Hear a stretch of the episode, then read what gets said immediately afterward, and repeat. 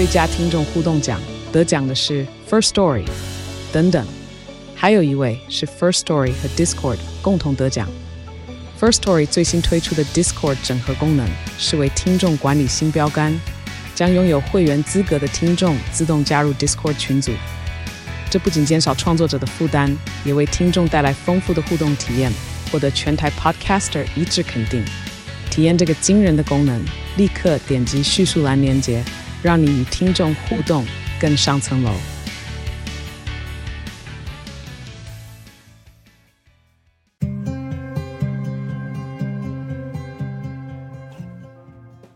鲨语带你关注那些有流量却没声量的趣资讯，用十分钟的零碎时间，一起跟上这个永远跟不上的世界。杜拜是一个充满观光客的奢华度假地点，因此饭店业者想要开一些光彩夺目又特别的饭店的时候，很容易就会想要选址在杜拜。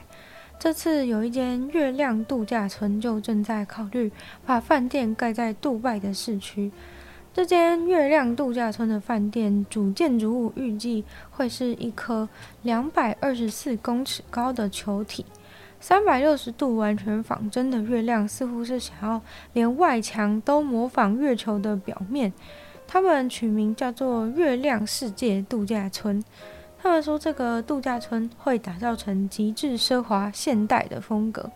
该有的设施当然都是一应俱全，像是餐厅啊、SPA，让客人可以好好的享受。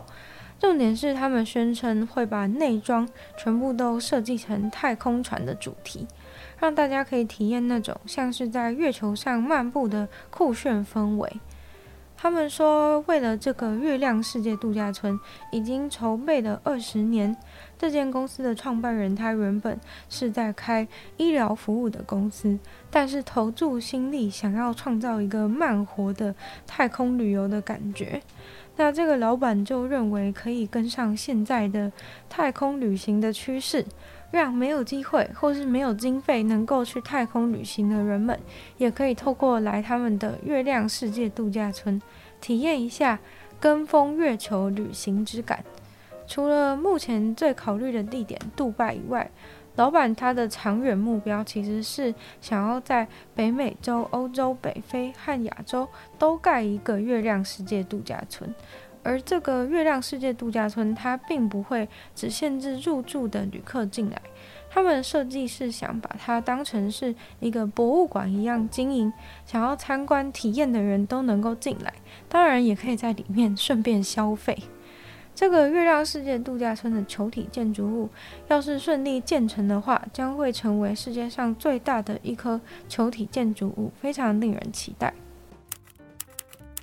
当克特开始搜集稀有或是濒临绝种动物的皮肤样本的时候，那年是一九七二年。其实他也没有什么特别的计划，说以后要拿这些皮来做什么。克特他是加州大学的研究人员，他收集这些动物的皮，就是深信有一天这些东西能够被用来拯救那些动物。几年后，他把他的收藏呢移送到了圣地亚哥动物园里面，称它为冷冻动物园。在这个冷冻动物园里面，有一张海报，上面写了克特他讲过的话。他说呢，你必须要收集你不知道为何收集的东西，因为你不知道在未来的世界里面这个东西会多有价值。到时候呢，感谢都来不及。克特他后来在二零一八年的时候过世了，但是呢，他的种种的遗产留存至今。冷冻动物园是现今最大的动物冷冻库，总共收藏了一千两百二十种动物的一万零五百个样本。冷冻动物园是世界上第一个收藏动物基因的地方，过去呢也是唯一的一个。但是近年来，大家都渐渐的理解到了克特这样子做的重要性，所以也是让世界其他的保育组织呢都开始做了类似的事情。但是其实大量的生物数量减少，就是刚好从一九七零年代开始。也就是说，克特其实观察到了这件事情，而且非常有远见的把这些皮都留下来。从一九七零年到现在，所有生物呢平均数量都减少了六十八趴左右。通常都是因为人类的活动啊、栖息地的丧失等等的，很多动物开始濒临灭绝。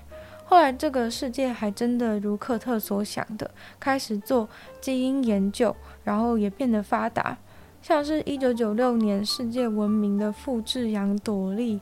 从二零零一年开始，也开始使用冷冻动物园里面的基因去做这个基因复制。然而呢，就是他们复制出来的动物，就是并不是很顺利。就是复制动物本来就不是最好的一种方法。他们第一只复制出来的印度高尔只活了四十八个小时就死掉了。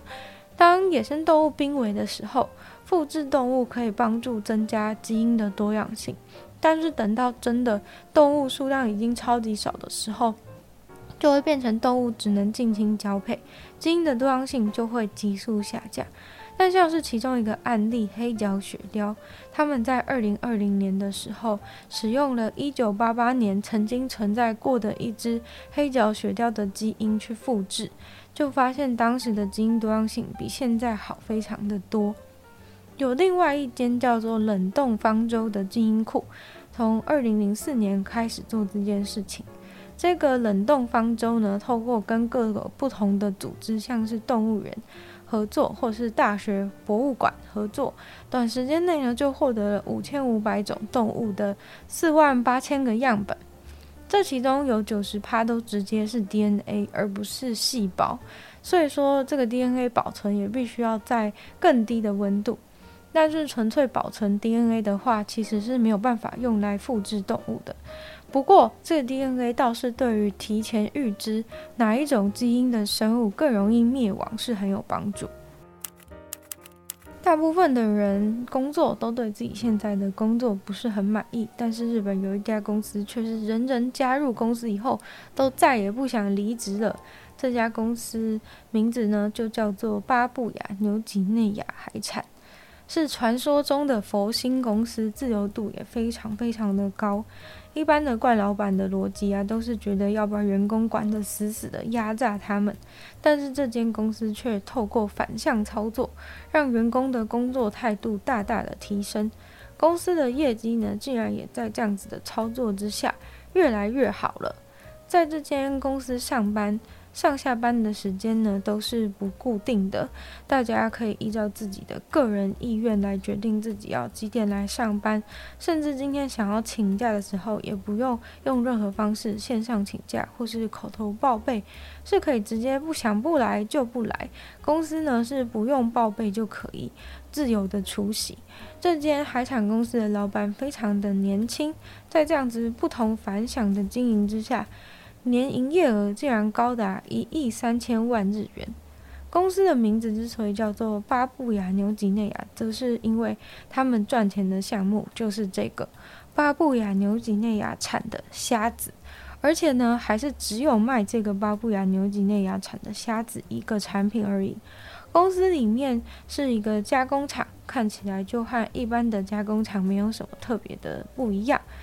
老板表示，看来公司业绩大好的秘诀，可能就是善待员工吧。当员工觉得这里就是最棒的工作的时候，他们就会更加努力的工作，而且完全不会产生离职的念头，甚至主动帮公司多多的工作。近三年来，更是竟然连一个辞职的人都没有。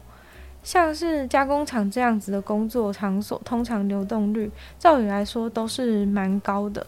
但这间管理员工大成功的海产加工厂，流动率极低的情形，直接导致他们的员工都能够在自己的工作岗位上更加的熟练自己的工作，公司的效率也非常的好。用比较少的人力呢，却能够达到比别间公司更好的效果。实际观察发现，员工在没有限制的情形下，大多呢都是十点来上班。兼职的人员也都不用排班，只要来了就打卡，来了就开始工作，非常的方便弹性。关于工作的内容部分，也都会根据调查事性的分配，不会让员工做他们最不想做的工作，真的是大家梦想中的理想公司。在美国佛罗里达，有一位国小二年级的学生，他的家长反映了一件事情之后呢，小孩就被学校开除了，因为小孩所就读的这间学校是维多利亚基督教学校，然后这间学校竟然出给国小二年级的同学一个作业题目，是请他们交一张在浴缸里面做功课的照片。而小孩的父母一知道之后，就严厉的反对，表示说：怎么可以叫小孩子在浴缸里面拍照片呢？父母两位一看到有这样子的作业题目，就觉得岂有此理，这个学校真的是太奇怪了。于是家长马上就寄了一封 email，请老师针对这件事情做解释。然后老师就说，虽然说是在浴缸里面，但是都是有穿衣服的啊，例如说可以请他们穿睡衣啊，或是学校的制服等等的。而且说这个作业已经是行之有年的一个惯例，并不是今年才有的，所以请家长见谅。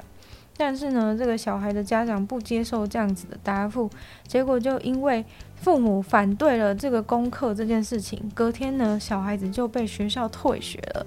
那校方就只打了一通电话过来说，请家长过来协助办理退学，校方也没有做任何其他的解释。